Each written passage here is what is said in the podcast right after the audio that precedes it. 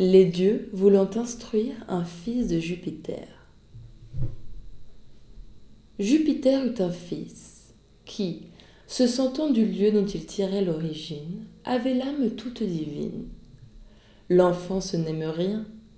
Celle du jeune Dieu faisait sa principale affaire des doux soins d'aimer et de plaire. En lui, l'amour et la raison devancèrent le temps dont les ailes légères n'amènent que trop tôt, hélas, chaque saison.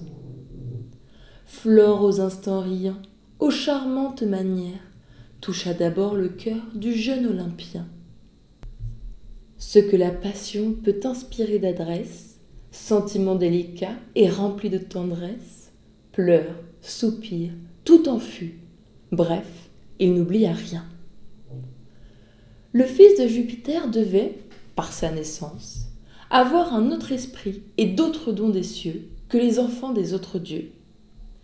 Il semblait qu'il n'agit que par réminiscence, et qu'il eût autrefois fait le métier d'amant tant il le fit parfaitement.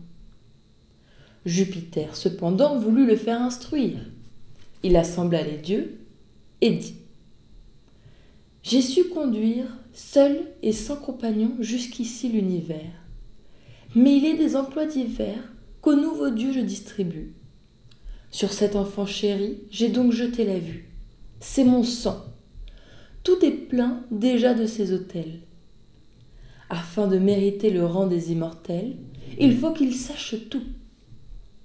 Le maître du tonnerre eut à peine achevé que chacun applaudit. Pour savoir tout, l'enfant n'avait que trop d'esprit. Je veux, dit le dieu de la guerre, lui montrer moi-même cet art, par qui maint héros ont eu part aux honneurs de l'Olympe et grossi cet empire.